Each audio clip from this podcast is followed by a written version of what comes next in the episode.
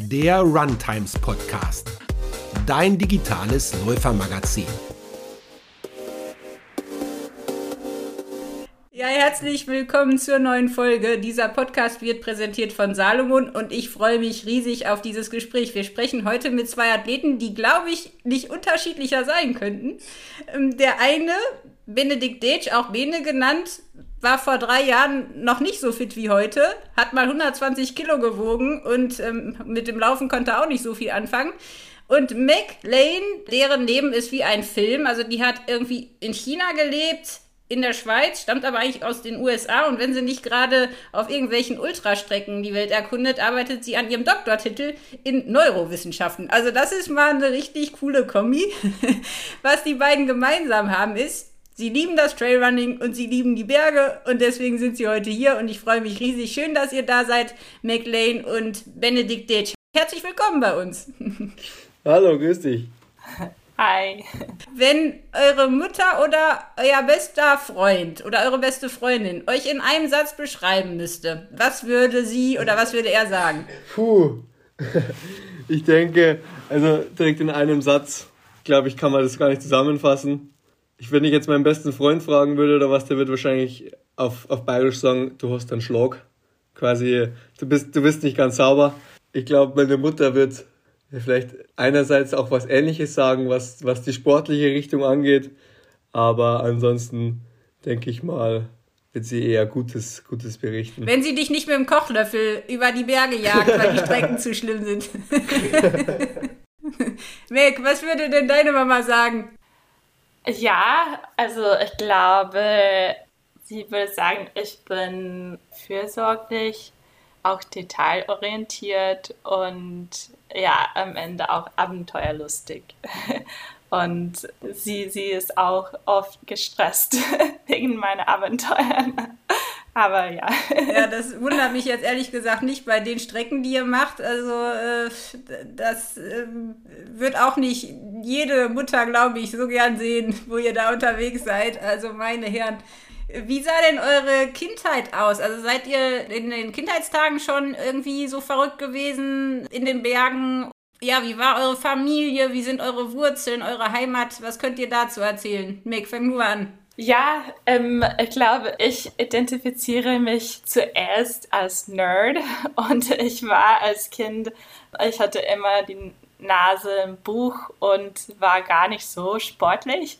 Und ähm, ich kam nur später zu diese Ultradistanzen und mehr Laufen und ja, meine Familie, wir, wir waren zusammen unterwegs in die Berge zum Wandern und so, aber nicht so, ähm, keine gefährliche oder krasse Strecken. Aber das war immer, ja, immer, ähm, immer ein Teil meines Lebens, ja, draußen zu sein und ja, genau, wir, wir waren als Familie, ähm, wir sind oft umgezogen ja, und das war auch ja, zum Teil schwer für mich als Kind ähm, anzupassen und neue Freunde immer zu finden.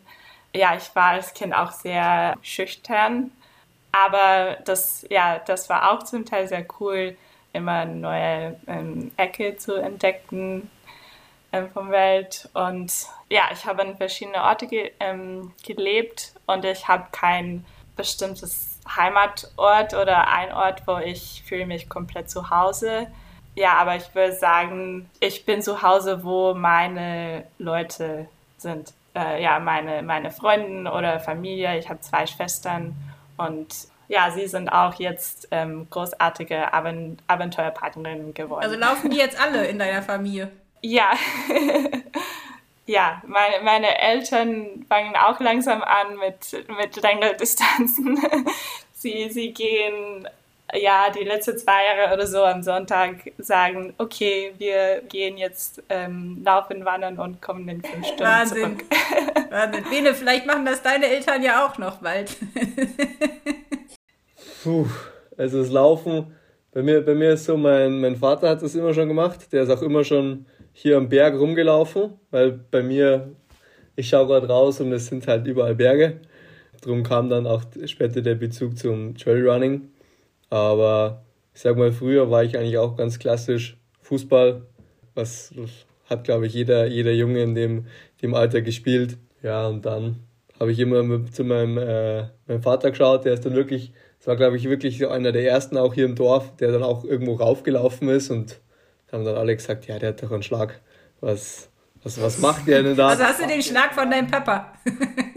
ja, aber ich habe damals auch gedacht, ja, was, was macht denn der da, gell? Was äh, würde ich, jetzt, würd ich jetzt nicht ganz so machen. Aber ja, mittlerweile ist es, ist es eher andersrum. Jetzt hast du mir gar nicht gesagt, wo du genau aufgewachsen bist. Also ich glaube, du bist ja in, in China aufgewachsen. Ist das richtig? Und wo genau? Also bist du auch wie der Bene irgendwo in den Bergen dann aufgewachsen, im Dorf oder in einer Großstadt? Ja, eher in einer Großstadt. Ähm, ja, genau. Insgesamt sieben Jahre in China, zwei Jahre in Beijing und fünf Jahre in Shanghai. Ja, das, das war das Leben in Großstadt. Ähm, Luftqualität war immer eine Frage. Und wir sind dann später als Familie in die Schweiz umgezogen und das war ein krassen, krassen Unterschied zwischen ja, Shanghai und äh, Zürich. Das ist echt ein krasser Unterschied. also ich habe ja mal in Delhi in Indiens Hauptstadt gelebt, wo die Luft, glaube ich, ähnlich schlecht ist. Und das ist so krass, wenn man da mit so vielen Millionen Menschen auf einem Haufen und es ist ein Getümmel und ein Getöne und da kommt man in die Schweiz und da ist die Stille und die Leute sind ganz ruhig und jeder hat seine Ruhe. Das muss ja voll der Kulturschock gewesen sein. Ja, genau. Ja. Ach, cool. Ja. Ja, also die Kindheit war auf jeden Fall bei euch beiden interessant. Jetzt gibt es ja eine Menge Sportarten. Ne? Also man kann ja auch äh, Ballett machen oder Reiten oder rhythmische Sportgymnastik oder Fußball. Bene, bei dir war es ja auch erst der Fußball. Wie kamt ihr denn überhaupt zum Laufen? Also warum? Also eure Eltern haben sicherlich eine Rolle gespielt in irgendeiner Weise, aber erzählt mal, wie es dazu kam. Also bei mir kam es eigentlich dazu, ja, mit dem, dass ich überhaupt angefangen habe, mehr Sport zu machen. Ähm, zu Beginn der Corona-Zeit. Ich wollte ein bisschen was, bisschen was ändern, sage ich mal. Und dann hat sich das Laufen halt ganz gut angeboten. Und dann ja, wurde man in der Ebene schon immer ein bisschen besser und die Runden wurden sehr eintönig, weil es hier nicht wirklich viele flache Strecken gibt. Und ja, somit ist man dann schon, hat man angefangen, ein bisschen am Berg zu laufen und dann es hat sich immer, immer weiterentwickelt, man wurde immer besser und dann kam es zum Trailrunning und dann ja, war ich eigentlich eh schon angefixt und dann konnte ich gar nicht mehr, gar nicht mehr aufhören. Ja, muss uns natürlich jetzt mal erzählen, wie das war, weil ich weiß, du hast, glaube ich, vor vier Jahren oder drei, vier Jahren hast du noch 120 Kilo gewogen. Wenn man dich jetzt sieht, denkt man, du warst schon immer fit und drahtig, weil äh, du siehst halt aus, als wärst du schon immer ein Trailrunner gewesen irgendwie. Also ganz so einfach scheint es ja nicht gewesen zu sein. nee, das, das, das, auf, das auf keinen Fall. Ich kann mich an die Anfänge erinnern. Das, das erste Mal, ich hatte, also ich habe das mit dem, mit dem Kumpel gemacht. Wir sind dann immer äh, am Anfang halt so ein bisschen berg gegangen. dann wurden wir halt auch immer schneller. Und als wir dann wirklich das erste Mal probiert haben, bergauf zu laufen, dann war, glaube ich, der, der Puls war ins Unendliche hinauf, konnte nicht mehr atmen und dann sind wir, glaube ich, 100 Meter gelaufen, wieder umgedreht. Aber es hat sich dann über drei, vier Wochen gesteigert und man hat dann relativ schnell Fortschritte gemacht. Es hat dann auch Fortschritte in der, sage ich mal, Gewichtsreduzierung gegeben. Und somit wurde das natürlich alles immer, immer leichter. Man wurde immer schneller und somit hat es immer mehr Spaß gemacht. Was war dann bei mir auch bei der Schule? Ich war eigentlich immer ein guter Schüler, aber dann als ich dann angefangen habe, noch Sport zu machen, dann ging es auch leichter, sage ich mal, ähm, vom Kopf her, sich mal länger hinzusetzen, es zu lernen. Und durch das, dass du eben draußen beim Laufen bist, an der frischen Luft und sowas, ist natürlich auch immer, immer gut, denke ich, für sämtlichste Sachen. Eigentlich für alles ist gut, wenn du draußen unterwegs bist. Auch für die Mitmenschen ist es meistens besser. ja. ja. Äh, ja, Mac, jetzt musst du uns natürlich erzählen. Also, du hast in China gelebt, dann in der Schweiz. Ich meine, das ist ja naheliegend, dass ihr beide jetzt in den Bergen unterwegs seid, weil ihr beide mit den Bergen ja irgendwie auch verbunden seid durch den Wohnort oder durch, durch das Aufwachsen in den Bergen. Ne? Kannst du dich noch daran erinnern, wann du das erste Mal wusstest, du willst jetzt Trailrunner werden, weil du bist ja jetzt auf echt langen Strecken unterwegs, mhm. die man sich gar nicht vorstellen kann. Also kannst du dich noch erinnern, wo du wusstest, das ist jetzt mein Ding? Ja, also schon früher in der Schule, äh, ich wusste schon, dass ich war eher Läuferin, statt Fußballspielerin oder so. Ich muss zuerst sagen, ich, ich äh, habe eine sehr schlechte Hand-Augen-Koordination, was für Ballsportarten nicht so gut ist. Aber was Bene gerade gesagt hat, äh, mit Disziplin und so, ähm, ich bin ähm, total dabei, muss äh, zustimmen. Ich finde, ich habe immer die mentale Seite ähm, des Laufens bemerkt, dass ja, die Variablen sind irgendwie ein bisschen reduziert. Ähm, es fühlt sich an, wie es ist. Es ist nur mich und meine Füße und ähm, es ist ein guter Weg, ähm, mich selbst äh, herauszufordern. Und ja, dann später, ich habe immer versucht, meine eigenen ja, Grenzen zu finden. In der Uni, ich habe mehr ähm, Langlauftraining gemacht. Ähm, ich bin auch Langläuferin und wir haben durch Langlauftraining ähm, so drei Stunden Laufen in die Berge gemacht und dann habe ich gesagt, okay, das, das fühlt äh, sich an wie mein, ähm, mein Ding. Ja, auf, auf eine Seite ich fühle mich voll in die Berge. Auf der anderen Seite, ich, es ist auch eine Frage von Performance und ich will mal versuchen, mich zu verbessern und ja, genau, mal schauen, wie, wie weit ich, ich kann gehen. Jetzt ist unser Monatsthema bei Runtimes, ja, überrasche dich selbst und alle anderen. will ich natürlich gerne von euch wissen, äh, wann habt ihr in eurem Leben euch selber und vielleicht auch eure Mitmenschen mal so richtig vom Hocker gehauen? Gab es da irgendwie was, wo ihr selber dachtet, das geht nicht oder alle anderen sagten, Junge oder Mädel, du bist ja völlig durchgeknallt. Also wahrscheinlich war das bei euch beiden schon öfter der Fall. Aber vielleicht das, wo ihr am meisten euch selbst überrascht habt, Bene. Puh, am meisten selbst überrascht. Ja, ich denke wirklich mit dem, was ich sage ich jetzt mal, die letzten, letzten zweieinhalb, drei Jahre erreicht habe. Das war zum, zum Punkt, dass ich andere überrascht habe. Da habe ich wirklich durch Lockdown und so einige schon länger nicht mehr gesehen. Und auch äh, zum Beispiel die Lehrer und den ersten Schultag danach wieder, die waren dann ja, haben mich äh, nicht wiedererkannt und waren so komplett, äh, ja, wussten eigentlich gar nicht, was, äh, was sie sagen sollten, weil sie so äh, erstaunt waren, sage ich mal. Und das hat natürlich mich auch äh, dann irgendwo. Das, heißt, das ist ja auch schräg, wenn da so ein ganz anderer Mensch vor einem steht. ja, ja. Einer hat mich sogar wirklich gefragt, den kannte ich, also den kannte ich schon von der Schule mal. Und der äh, ja, kam dann her und hat mich dann erstmal so wieder gefragt, ja, wer ich eigentlich bin. So. Der hat mich so, so komplett überhaupt nicht wiedererkannt. Äh, das habe ich dann irgendwie auch nicht ganz verstanden, weil irgendwo siehst du es dann doch so im Gesicht und so, aber. und deine Familie, wie hat die reagiert, wo du dann so anfingst mit dem Laufen und dich so verändert hast? Hm.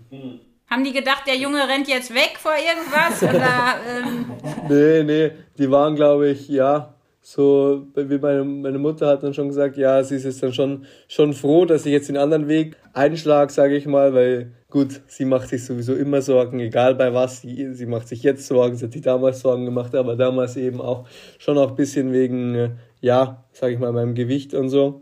Und dass das dann äh, quasi von mir alleine ausging, dass ich das dann alles verändert habe und jetzt so ein komplett anderes Leben, sage ich mal, für, war dann, glaube ich, doch auch äh, gut so. Wie hast du denn die Kraft gefunden? Weil ich kenne viele, die wirklich nicht die Kraft finden, sich so zu ändern. Also es ist ja echt schwer, weil es dauert ja auch, bis man die ersten Erfolgserlebnisse hat oder bis man wirklich leichter ist. Es ist ja nicht mal eben so in ein paar Wochen geschafft. Also was hat dir die Kraft gegeben, das so durchzuziehen? Ich muss, glaube ich, dazu sagen, bei mir ging es sogar relativ fix, dass ich Ergebnisse gesehen habe. Ich denke mal, das liegt, lag vielleicht auch daran, dass ich das halt angefangen habe mit wie alt war ich da? 15. Da denke ich, ist der baut der Körper das dann doch schneller wieder weg, beziehungsweise schneller baut er das quasi um in Muskeln oder was weiß ich. Und somit war das dann eigentlich so, eine, so ein Spiel. Du hast es die ganze Zeit äh, jeden, jeden Morgen in der Früh auf die Waage gestellt und dann heute, ah, heute so und so. Und am nächsten Tag, ja, waren es dann, na gut, am nächsten Tag ist auch nicht direkt, aber ja, so in der Woche hast du dann schon immer, immer deine Ergebnisse gesehen und das hat dich natürlich immer vorangetrieben, weil das war eigentlich die Motivation schlechthin. Wenn du die Ergebnisse schon siehst äh, und merkst, dann willst du natürlich immer weitermachen, weil dann wird es ja immer besser. Und wann war dann das erste Rennen? Ich meine, das war wahrscheinlich auch schon eine Überraschung für sich, da bei so einem Wettkampf teilzunehmen. Also wenn du mit 15 angefangen hast. Jetzt bist du, glaube ich, 18. Jetzt bin ich 18, genau. Das erste Rennen, das erste Trailrennen war dann letztes Jahr mit 17. Das war der Chiemgau Trailrun, äh, Halbmarathon-Distanz. Ja, ist ja, ja, auch mal eine Strecke für den ersten Trail. Ja. Man könnte ja. ja auch mal 10 Kilometer laufen, aber nö. Finde ich auch. Nee. Also der, das, war, das war der erste Trailrun. Auf der Straße habe ich davor schon äh, mal so Zehner gemacht, aber das war jetzt wirklich nicht, nicht, viel, nicht viel bei, sage ich mal. Aber jetzt so mit dem, mit dem ersten Trailrun, das war auch so ein, so ein Moment danach. Da habe ich mir wirklich mal wieder so gedacht, okay, wenn ich das jetzt so vor zwei Jahren gesagt hätte, dass ich sowas mache, dann hätte ich mir das niemals geglaubt. Ja, ist ja auch Wahnsinn. Also ich finde es total toll, weil ich glaube, das motiviert ganz viele, dass, ne, Mick, dass man was in so kurzer Zeit sich so ja, verändern schon. kann. Ja.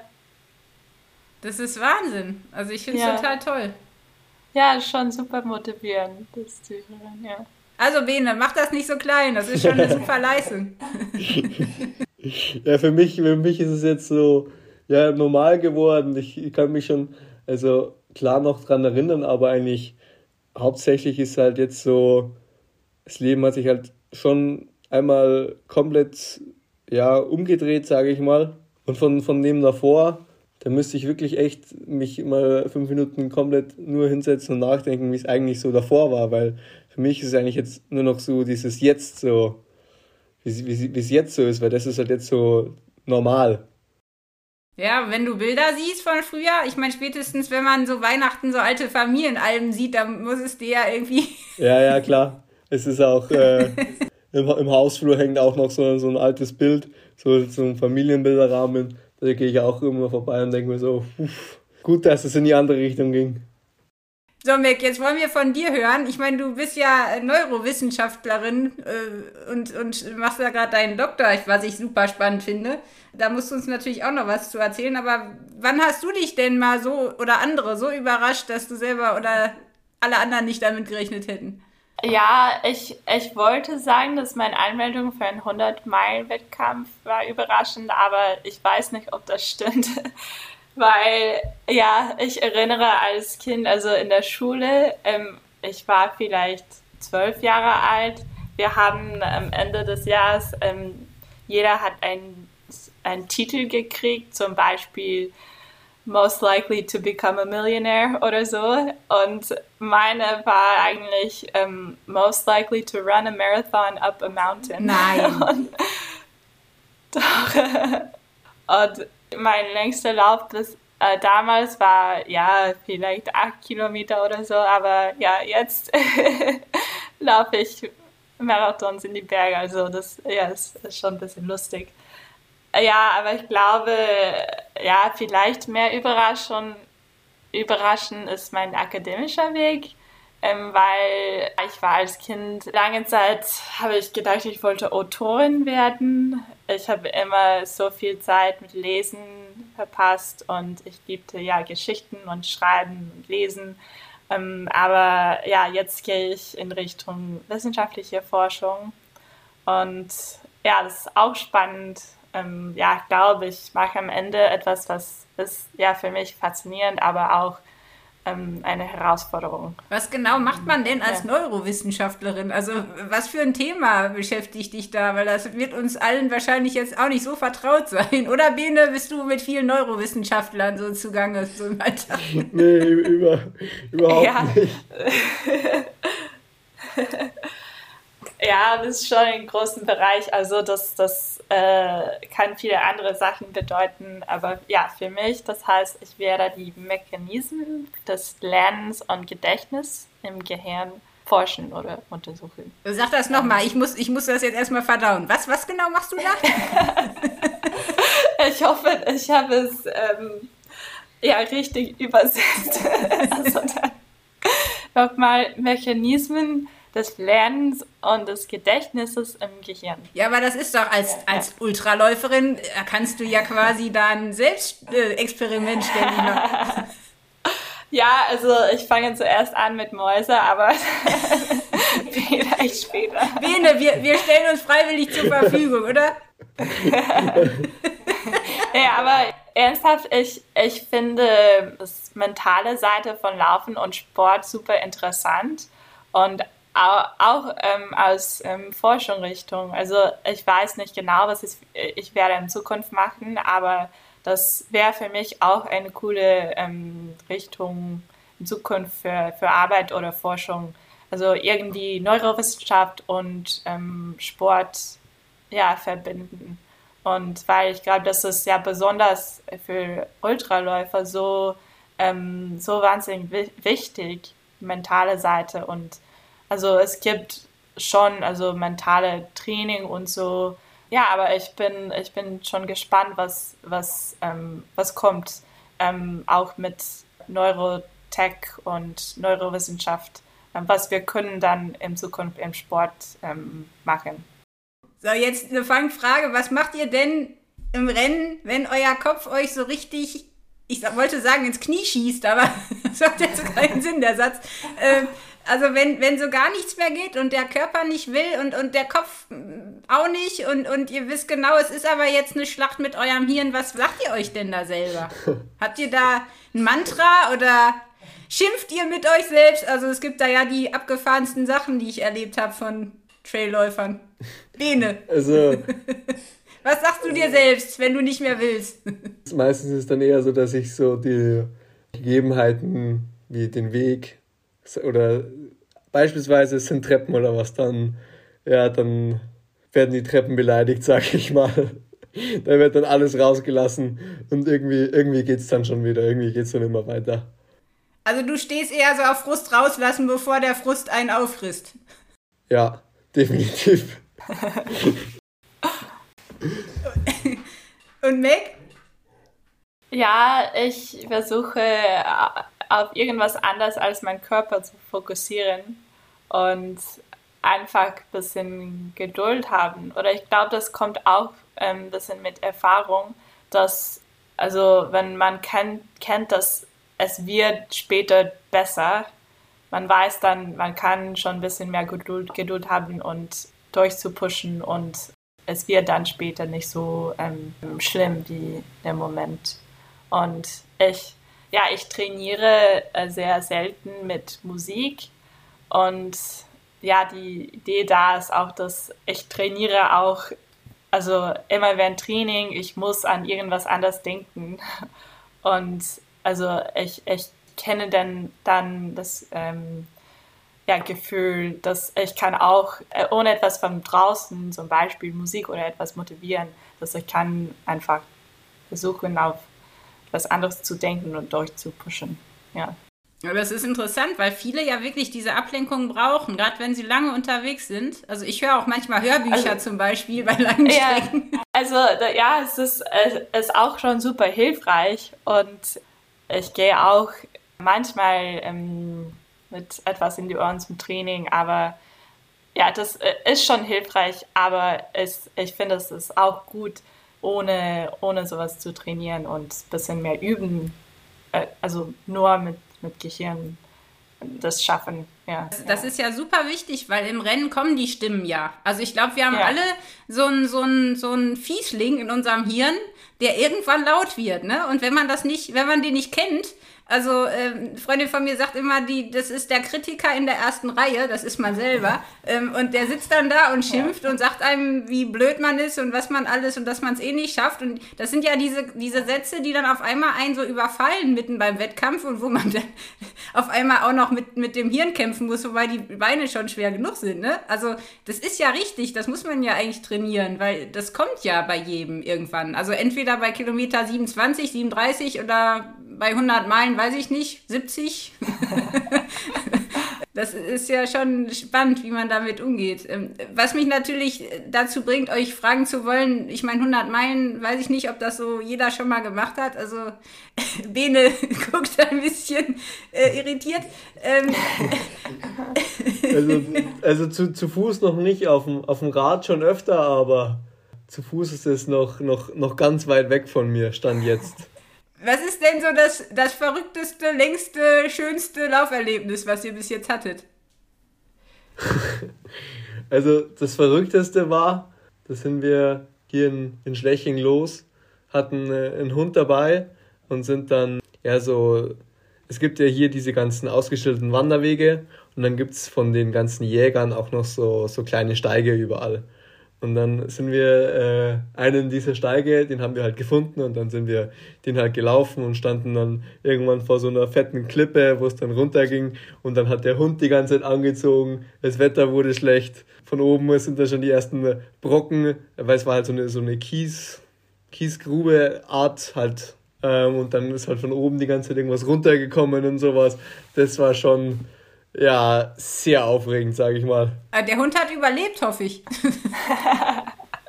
ja, ja, klar, klar, klar. Aber der hat die ganze Zeit, den hatten wir an der Leine und der hat die ganze Zeit angezogen. Und du musstest halt selbst erstmal schauen, dass du da dort zu stehen kommst, weil das war dann, das war dann irgendwie so ein halber Klettersteig ohne Sicherung. Aber es, äh, im Endeffekt war es ein lustiges Abenteuer. Und nachher kann man schön drüber lachen. Aber zwischendrin war es äh, echt mal ein bisschen unheimlich. Ja, es sind immer die besten Geschichten. Wenn man es dann überlebt hat, ist es gut. Was ist denn die, die längste Strecke, Bene, die du bis jetzt gelaufen bist?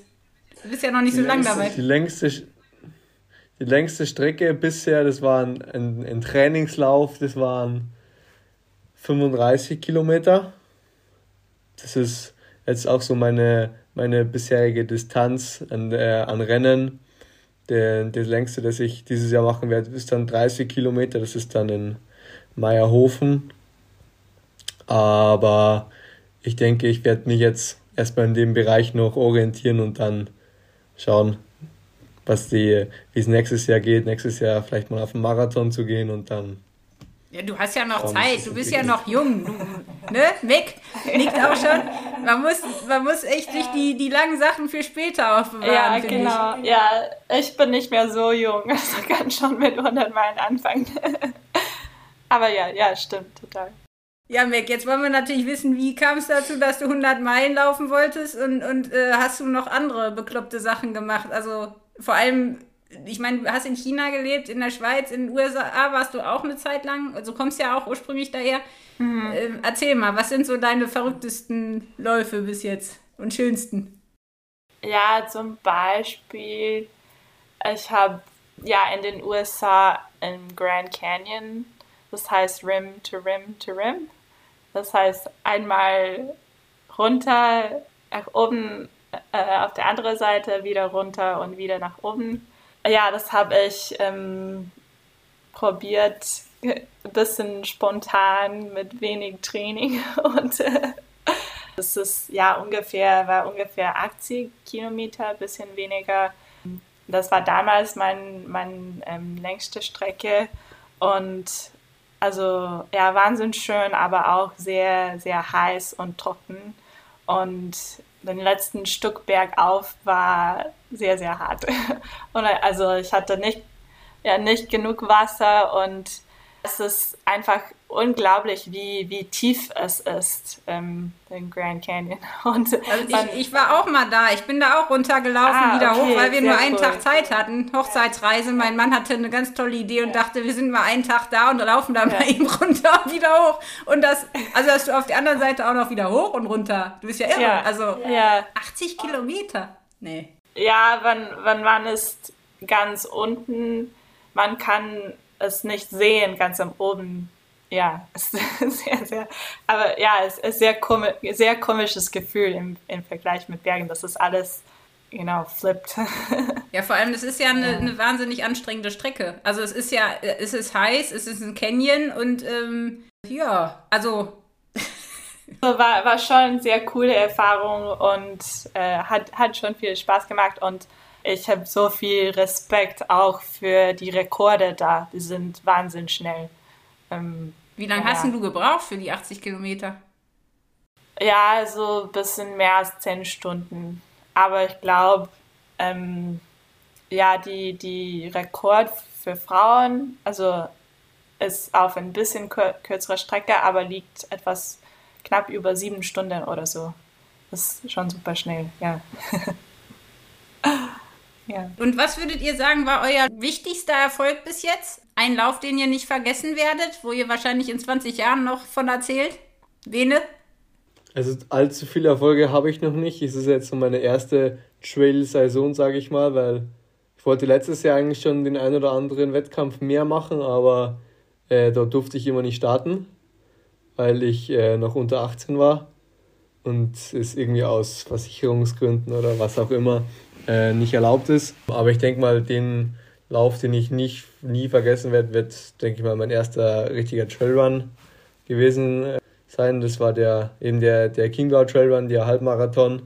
Ich denke, der wird schon, schon für immer im Gedächtnis bleiben. Und ansonsten denke ich mal, werden jetzt denn dieses Jahr, das kommende Jahr, dann werden dann, denke ich, auch mal das heißt, denke ich, habe ich schon vor, auch mal ein paar Erfolge mit einzufahren. Und dann, denke ich, kann man von denen dann berichten. Ja, Mick, was war denn dein bis jetzt schönstes, erfolgreichstes Rennen, wo du noch in 20 Jahren dran denkst? ja, für mich war vielleicht, ich habe vor zwei Jahren den Mozart 100 gemacht. Das startest in Salzburg und das war mein erster 100 Kilometer Rennen. Und ja, das hat irgendwie alles gut funktioniert. Ich hatte keine großen Probleme und das ist ähm, im Ultra, also im ähm, Traillaufen und Ultras oft nicht so. Und also das war schon, schon ähm, cool, coole Erfahrung und ich könnte auch ähm, gewinnen und das war auch cool für, für mein erster 100. Wahnsinn, direkt den ersten gewonnen. Muss man auch erstmal schaffen. Vor allem die, die Hunde, also ich bin einmal 100 gelaufen. Ich, das ist wie so eine Heldenreise, ne? Man, man kann das schwer erklären. Jemand, der das noch nicht gemacht hat, also alle sagen immer, ja, das ist was für Bekloppte, aber irgendwie ist es ja auch wirklich ein bisschen bekloppt. Aber ja. warum machst du das? Ich meine, du könntest ja auch 10 Kilometer laufen oder 40. Ja, ja. Wäre weniger Zeitaufwand, ja, jetzt mehr es, Zeit zum Lesen. Ja, ist schon eine gute Frage und äh, ja, für mich eine häufige Frage in die letzten 30 Kilometer vom Rennen. und ja, ich glaube, ich habe immer während einem Wettkampf, ich, ich sage mich immer irgendwann während dem Wettkampf, okay, ich will, ich, ich mag das einfach nicht mehr. Das ist einfach das letzte Mal. Aber es ist irgendwie auch ähm, später, ich erinnere eher die, die coole Erinnerungen. Also ja, das ist auch ähm, neurologisch interessant, ich finde, wie, wie schlecht ähm, wie wir erinnern Schmerz, Schmerzen. Das ist echt interessant. Ich wollte gerade sagen, eigentlich ist das doch wirklich komisch, ne? dass man alles vergisst und hinterher denkt man, es war das schönste Erlebnis. Dabei war es eigentlich eine, totale Quälerei. Genau. Du sagtest schon, dass manchmal, wenn es schwierig ist, dass du dann versuchst dran zu denken, dass es auch wieder vorbeigeht. Das kann man ja nur, wenn man schon ein bisschen was erlebt hat. Also mhm. ähm, ich weiß nicht, ob es dir auch so geht. Bei mir war das so beim, bei äh, kürzeren Strecken, dass ich mir immer gesagt habe, also beim Marathon, ey, du bist schon 100 Kilometer gelaufen, jetzt stell dich nicht so an. Das ist ja lächerlich, was du hier machst.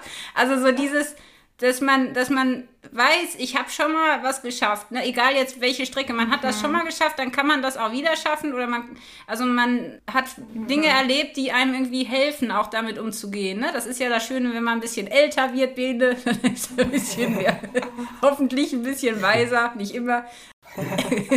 was war denn so deine schwierigste Erfahrung bis jetzt und wie gehst du mit, mit ähm, den Rennen um, wo es eben nicht so rund läuft wie beim Mozart? Rennen? Weil du sagst ja, das kommt auch öfter mal vor, dass es nicht ganz so super läuft.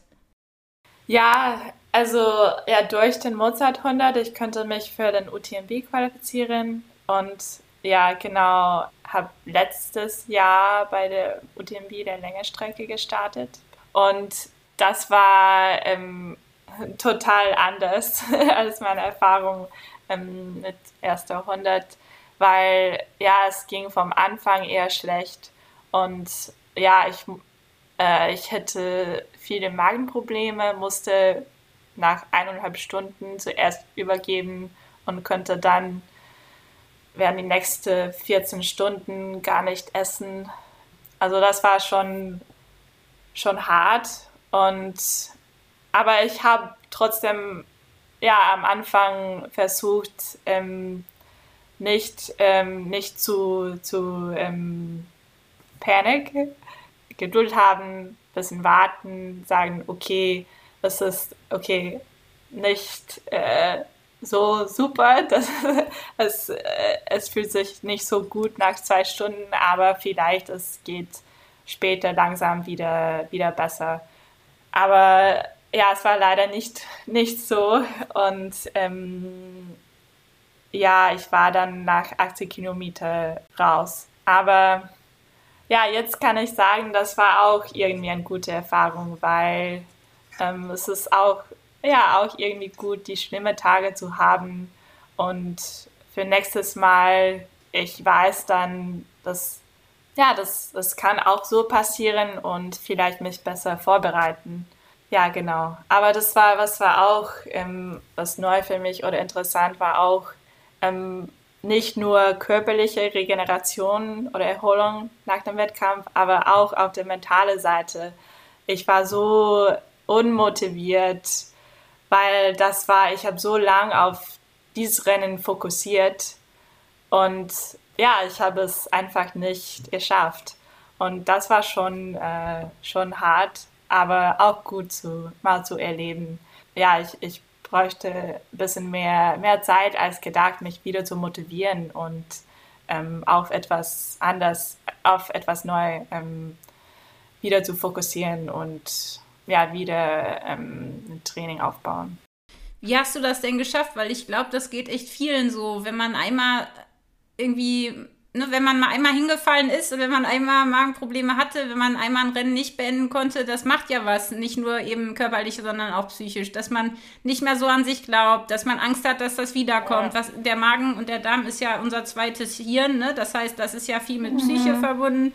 Dann das Schmerzgedächtnis oder die Angst, das kommt wieder und dann äh, was hat dir geholfen? Was kannst du so im Nachhinein sagen? Was, was ist vielleicht auch ein Tipp für andere? Wie hast du gelernt, damit umzugehen, dich wieder zu motivieren? Also während des Wettkampfs oder? Ja, hinterher. Du sagtest hinterher. ja, es war unheimlich ja. schwer, dann wieder auf die Füße zu kommen. Ne? Wo wir uns ja. in Hochstaufen gesehen haben, sah man dir das auch noch an. Das, ist, das steckt in den Knochen. Das ist ja auch normal. Wenn man so erfolgreich war und dann kommt so, eine, so ein Rückschlag, ähm, das muss man ja, ja auch erstmal verdauen. Ne? Aber wie hast du es geschafft dann? Mhm hinterher?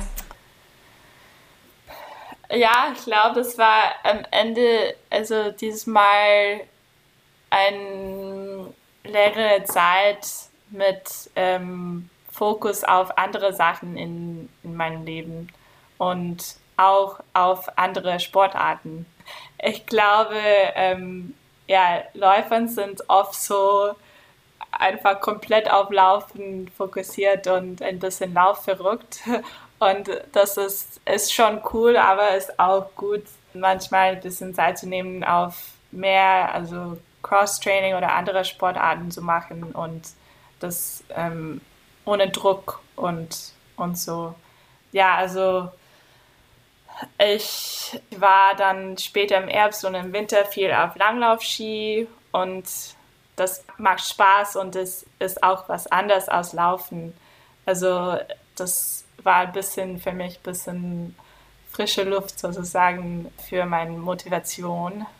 Und ja, auch es war auch gut für, für ein bisschen Zeit auf andere Sachen, so Arbeit oder, oder Forschung so ähm, mehr fokussieren als, ja, als Sport ja, genau, für mich, für mich ist immer gut, es funktioniert besser für mich, diese Kombi, weil wenn ich hätte zum Beispiel die Möglichkeit, nur Sport zu machen, das würde mich schnell verrückt machen, ich glaube. Oder also nur mit Fokus auf, ähm, ja, auf Laufen ähm, wäre wär schwierig, ich glaube. Ja, es ist, ich frage mich das auch oft. Leute, die jetzt wirklich nur Leistungssportler sind und keinen anderen Job haben, wie das geht. Ne? Vor allem, wenn man dann verletzt ist, dann hat man ja echt äh, eine Wahnsinnsfallhöhe. Ne? Also es ist, ihr, ihr, arbeitet ja beide oder studiert und arbeitet, Bene, du arbeitest auch oder bist in einer Ausbildung. Genau, ich mache Ausbildung. Das heißt, du, du stehst oder sitzt auch den ganzen Tag wie alle anderen oder viele von unseren Hörern. Ähm, und deswegen wäre es vielleicht auch noch interessant zu wissen, wie macht ihr das? Also dass ihr das Training, das sind ja viele Stunden, die man da dann noch irgendwie investieren muss. Habt ihr eure Freunde äh, so erzogen, dass die mitlaufen oder mitfahren? Wie kriegt ihr das hin, abends noch, ich sag mal, die Motivation zu finden, noch aufs Rad zu steigen oder laufen zu gehen? Bene, wie machst du das? Also bei mir ist so, ich mache Ausbildung und das ist schon eher im Büro. Das heißt, ich äh, sitze eigentlich ziemlich viel am Tag und dann habe ich schon so den, den Drang, ich muss noch was machen abends, weil ansonsten fühle ich mich unwohl, das, äh, das geht sonst gar nicht. Sonst das kann, ich, kann ich nicht gut ins Bett gehen, dann schlafe ich nicht ein, weil dann bin ich, bin ich unausgelastet. Das, sage ich mal, die Motivation ist eigentlich immer, immer da, kommt immer von alleine. Und wenn es dann nicht die Motivation ist, dann ist die Disziplin, die dann sagt, komm, mach was, weil äh, danach fühlst du dich besser und danach ist halt das Gefühl besser, du bist ausgepowert, das ist, ja, rundet den Tag jeden, jeden Tag ab. Ihr lauft ja beide nicht nur, also Mick, du sagtest gerade schon, du machst auch andere Sachen. Bene, bei dir weiß ich, du verbringst viel Zeit auf dem Rad. Was würdet ihr denn empfehlen jetzt so vom Wochenpensum? Weil ich auch wirklich zu denen gehörte, die lange Zeit nur gerannt sind, wie die Bekloppten, so wie Mick es gerade beschrieben hat. Was würdet ihr sagen? Was macht Sinn? Wie oft sollte man laufen? Wie oft sollte man einfach auf meinem Rad Zeit verbringen oder Krafttraining machen, Yoga, schwimmen gehen? Stabi-Übung, das, was wir alle so besonders gerne tun. Vene? Also es kommt natürlich immer ein bisschen drauf an, auf den, auf den Fokus. Bei mir ist es gerade so, ich bereite mich jetzt gerade spezifisch auf einen Radmarathon vor und dann sitze ich natürlich schon mehr auf dem Rad, als ich jetzt laufen gehe. Und auf dem Rad machst halt dann doch noch mehr Umfang, weil du den halt einfach besser unterbringst. Du kannst halt dann gleich mal drei Stunden fahren, ist halt jetzt sage ich mal, leichter als jetzt zum Beispiel drei Stunden zu laufen. Natürlich, ich denke mal, wenn du dich speziell fürs, fürs Laufen auf einen Wettkampf vorbereitest, dann solltest du natürlich immer Abwechslung mit drinnen haben. Auf dem Rad kannst du halt ganz gut die Herz-Kreislauf-System trainieren. Es ist äh, gelenkschonender als Laufen, sage ich mal, wenn du da die Umfänge auf dem, auf dem Rad absolvierst. Und äh, ansonsten um ein guter Läufer zu sein, musst du natürlich auch Krafttraining machen, Stabi, Dehnen, sämtlichste Sachen. Also es gehört mehr dazu, als jetzt nur joggen zu gehen. Was ist denn Training, zu dem ihr euch extrem zwingen müsst? Bahnintervalle. Mick? Ich stimme, also Bahnintervalle allein. Das ja, alle, alleine ja. und, und, und wenn es ja. heiß ist, weil dann ist ja. es natürlich. Ja. ja, genau. Jetzt würde ich euch noch Fragen stellen, wo ihr jeweils ganz kurz darauf antwortet. Und ähm, ich bin gespannt, was ihr so, ja, was ihr so sagt. Habt ihr ein Superfood vor dem Wettkampf, Bene? Nachdem die meisten Wettkämpfe Vormittag sind, gibt es eigentlich immer in der Früh Porridge mit Banane. Nichts, nichts Besonderes. Kohlenhydrate. Weg? Uh, vor dem Wettkampf Porridge. Auch Porridge. Da habt ihr was gemeinsam. Was ist euer Lieblingsessen nach einem harten Training oder Wettkampf? Äh, Schoko Schokomilch. Ich muss gerade überlegen, ich, bei mir ist es meistens ein Eis oder so. Ein Eis oder mehrere Eise?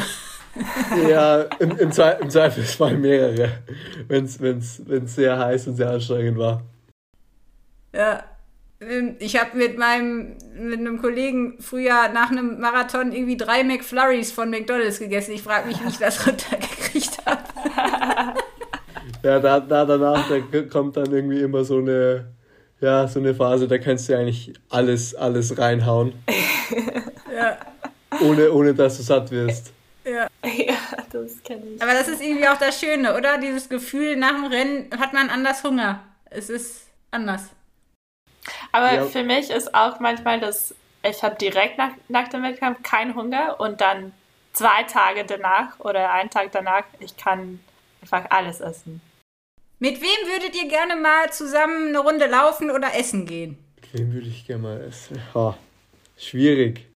Es ist auch heiß heute, also es ist schwer ja, zu denken. Ja, es ist schwer. also da stehe ich jetzt gerade wirklich auf dem Schlauch. Meg, fällt dir irgendwer ein?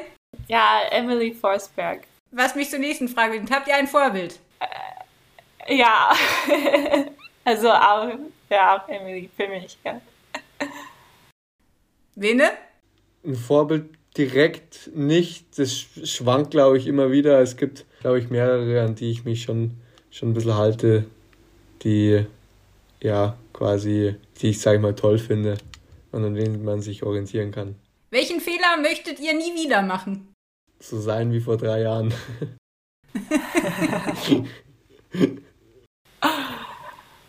Meg?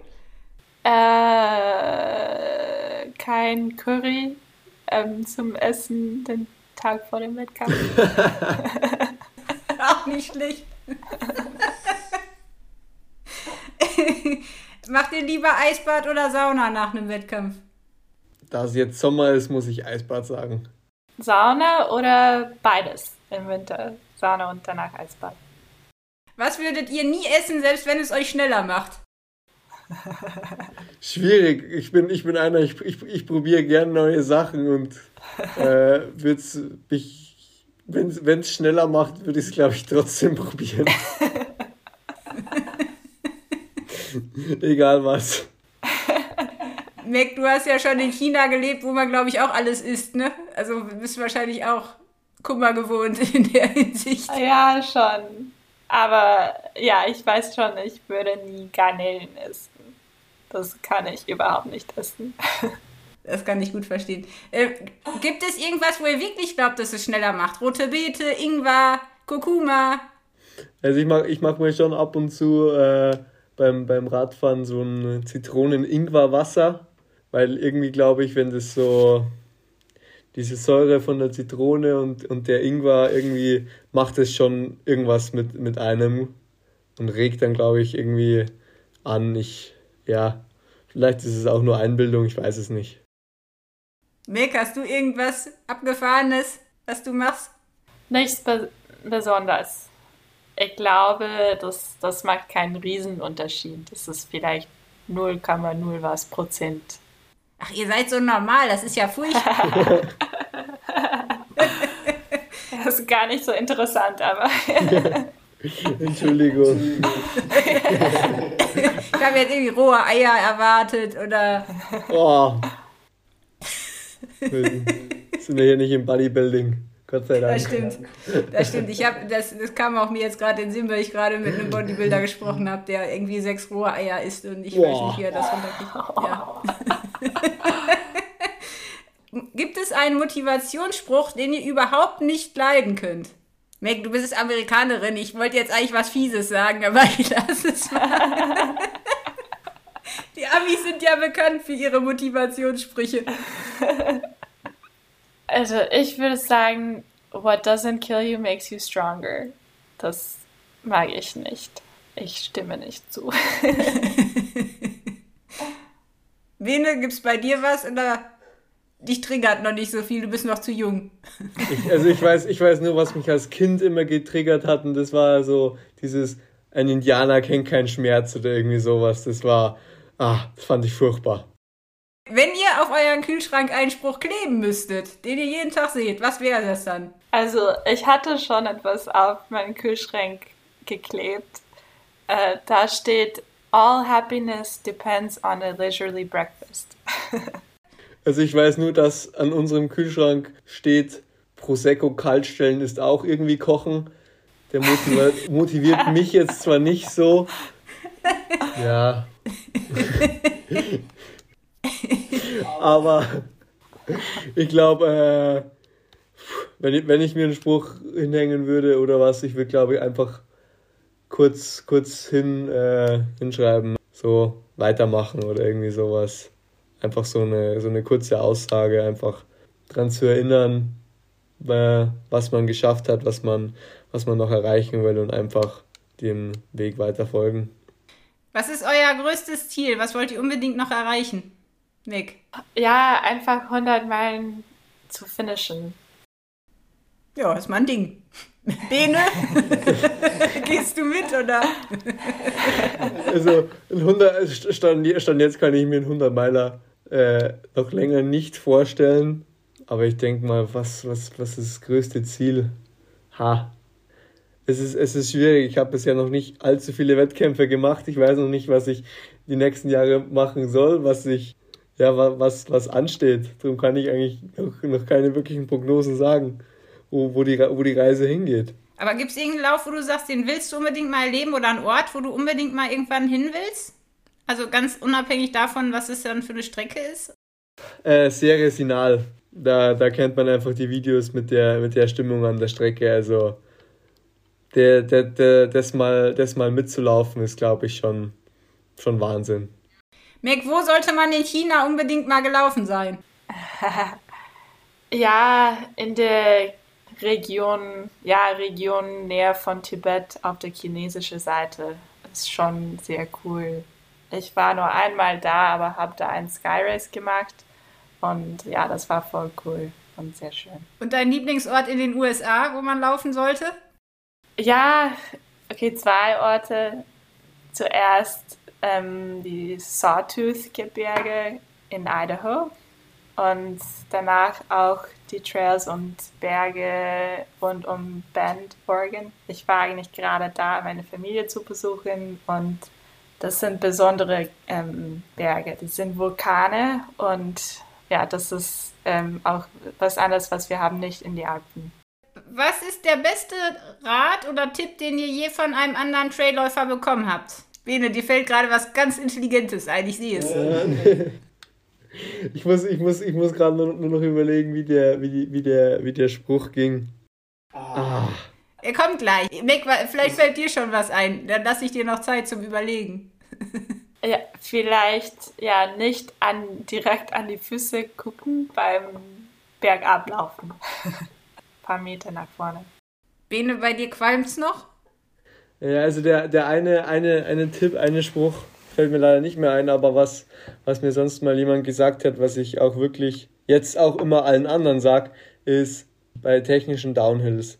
Das ist ja wirklich so bei vielen, sage ich mal, das, äh, wo es hapert, dass es da schnell runtergeht, dass man da einfach quasi den, den Kopf ausmachen soll. An nichts anderes denken und sich einfach nur äh, darauf fokussieren soll und dann, äh, dann geht es schon, dann kommt es. Und das war, das hat mir jemand gesagt und habe ich dann irgendwie dran gedacht und irgendwie hat es dann einen Schalter umgelegt und seitdem ist es so, wenn es dann wirklich irgendwie ein, so ein technisches Ding runtergeht, dann ist es eigentlich, du bist wie, bist in, dein, in deinem Tunnel drinnen, du denkst an nichts anderes, kriegst eigentlich nichts um dich rum mit, sondern du läufst einfach nur dieses Ding runter äh, und fliegst über die Steine und Wurzeln und was nicht alles hergeht. Ach, das würde ich auch gern können. Ich denke immer wahnsinnig viel und habe immer Schiss. ja, du darfst, du darfst einfach nicht dran denken, so, ha, was, weil klar, im Downhill kann viel passieren, du schnackelst um, dann sind gleich mal ein paar Bänder kaputt. Aber da darfst, da darfst du jetzt gar nicht dran denken. Dann, dann, dann passiert auch nichts. Was wollt ihr gerne weitergeben? Allen, die vielleicht ähnliche schwierige Phasen oder auch Hindernisse auf ihrem Weg haben, wie ihr sie hattet, die ja sehr unterschiedlich sind bei euch beiden. Was würdet ihr gerne den Leuten da draußen mitgeben? Zur Motivation oder zur Ermutigung? Sollten mehr auf, auf, auf sich selbst hören, auf den eigenen Kopf. Nicht das, nur weil sie das auf Instagram oder was weiß ich wo gesehen haben, wie, es geht. Einfach auf sich, auf sich selbst fokussieren. Klar kann man sich gut, immer gute Tipps abholen, aber im Endeffekt kommt es darauf an, wie man sie selbst umsetzt und nicht, sich nicht zu sehr unter Druck setzen. Mick nickt. ich glaube, ich, ich kann nichts besser sagen. ja, genau. Ich würde sagen, es lohnt sich immer, ähm, andere beim Laufen unterstützen. Das kommt immer wieder zurück. Das ist schön, ja. Das sollten wir tun. Aber da sind die Trailläufer, finde ich, auch eigentlich ganz gut, ne? Man hilft sich irgendwie, es ist ein schöne, schönes Miteinander. Also ich finde, die Atmosphäre bei, bei Trailläufern ist irgendwie immer angenehm. Ja, ich ja, ich finde das, das super cool. Zum Beispiel, darf ich noch Ja, bitte, bitte, sagen? unbedingt. Ja. nee, das, das hat mich, mich erinnert, während ähm, UTMB eine, eine Freundin von mir war auch da auf der Startlinie und ähm, wir hatten am Anfang ein paar Kilometer zusammen ähm, bis zu, ähm, ja, durch die ersten Verpflegungspunkte und ich habe sie gesehen und habe gesagt, ah, das geht für mich so schlecht. Ähm, ich, ich musste schon übergeben, ich weiß nicht, wie, was, was ist passiert, wie es geht. Und ich war so gestresst. Und sie hat mir gesagt, also sie war im Wettkampf meine Konkurrentin. Sie hat gesagt, okay, kein Stress, wir, wir lösen es, es wird schon besser und hat auch ähm, an der Verpflegungspunkte etwas von ähm, ihrer Sache zu mir gegeben, eine, eine, ein Getränk. Und das war so, ja, so nett und für mich, das war echt, ähm, ja, das, das Herz von Lauf äh, Community. Wir waren ja zusammen im Wettkampf, aber das war äh, eine sehr coole ähm, ja, Unterstützung und ähm, ja, das, das will ich auch in so Zukunft weitergeben. So. Mhm. Ja, das ist schon eine, schon eine tolle Charakterstärke, wenn man seinem Konkurrenten dann noch helfen kann äh, und da einen genau, Blick für hat ja. für den anderen ne? und nicht nur sein Ding durchzieht. Ja. Allerletzte Frage, was nehmt ihr immer mit und was ist euer Lieblingsschuh beim Laufen, also im Training und im Wettkampf? Und ohne was würdet ihr niemals in den Bergen laufen gehen? Also bei, bei längeren Läufen natürlich immer was zu trinken, bisschen irgendwie ein Riegel in Gel. Ähm, kein Hund, ne, Bene? Kein Hund? Kein, kein Hund. Ich, ich, ich, ich erläutere es jetzt nicht weiter, aber Taschentücher bei dem langen Lauf. Und ansonsten äh, im, am Berg ist natürlich immer ganz gut, wenn man sein Handy dabei hat, falls doch irgendwann mal was passiert, aber. Was ist dein Lieblingsschuh? Hast du einen oder wechselt das viel? Das wechselt eigentlich immer wieder, aber so, äh, wenn ich einen, einen rauspicken müsste, ist es der, der Sense Ride, weil äh, wenn mich jemand fragt, welchen Schuh ich anziehe, dann oder welchen Schuh ich empfehle für alles, sage ich mal, dann ist es der, weil mit dem kannst du im Training, im Wettkampf, mit dem, mit dem mache ich alles. Eine eierlegende Wollmilchsau. Jawohl. Meg, hast du einen Lieblingsschuh und was nimmst du mit? Lieblingsschuh ist der ja, Salomon S-Lab Ultra 3. Ist schon super bequem, gedämpft, aber noch leicht. Also kann, kann alles machen. Ja, und ich bringe immer ja, eine leichte Jacke mit. Ähm, ja, ich war letztes Wochenende, es ist schon Mitte Juni, aber ich habe einen Lauf gemacht und von einer Minute bis der nächste am Gipfel. Es war riesende Temperaturwechsel und Schnee kam und ich war plötzlich komplett erfroren und das, das, hat mich erinnert, auch ja auch im Sommer immer etwas dabei in die Berge zu haben. Also leichte Jacke, vielleicht auch ja äh, Stirnband und ja etwas zum Essen, Wasser Handy Fotos zu machen und good, good attitude immer dabei. ja, das ist auch ganz wichtig. Ja, ich möchte euch ganz herzlich danken, Meg. Ich weiß, du bist hier voll im Jetlag. Du bist, glaube ich, heute erst wiedergekommen aus den USA. Ist richtig, oder? Ja, genau, ja. Das ist schon echt cool, dass du jetzt bei uns warst und du siehst auch überhaupt nicht so fertig aus. Also ich sehe jetzt aus wie dass, äh, ja, dass du da warst, dass du auf Deutsch geredet hast. Das finde ich schon total toll. Echt vielen, vielen Dank. Und äh, auch dir, Bene. Also ich finde euch total klasse. Ich bin super gespannt, was aus euch wird noch, was ihr so schafft in den nächsten Jahren. Und auch, ähm, ja, wünsche euch echt ganz, ganz viel Freude und dass ihr äh, auch für andere Trailläufer eine Inspiration bleibt und da auch einen guten Weg findet. Und gesund bleibt vor allem und fröhlich. Das, das mit dem Fröhlichsein, glaube ich. Solange, solange, solange man Trail laufen können, bleibt es. Nimmt man dir nicht mehr weg, die Freude, ne, Bene? Nee, so, schnell, so schnell nicht. Da muss schon einiges passieren. nee, super. Vielen Dank euch beiden. Und ja, ich bin gespannt, wann wir uns das nächste Mal über den Weg laufen. Wahrscheinlich irgendwo in, an irgendeinem Berg. Mit Sicherheit. Ja, danke für die Möglichkeit. War schon ein cooles Gespräch. Auch cool, mehr von Bennys Geschichte zu hören. Und ja, ja, danke. Das war der Runtimes Podcast.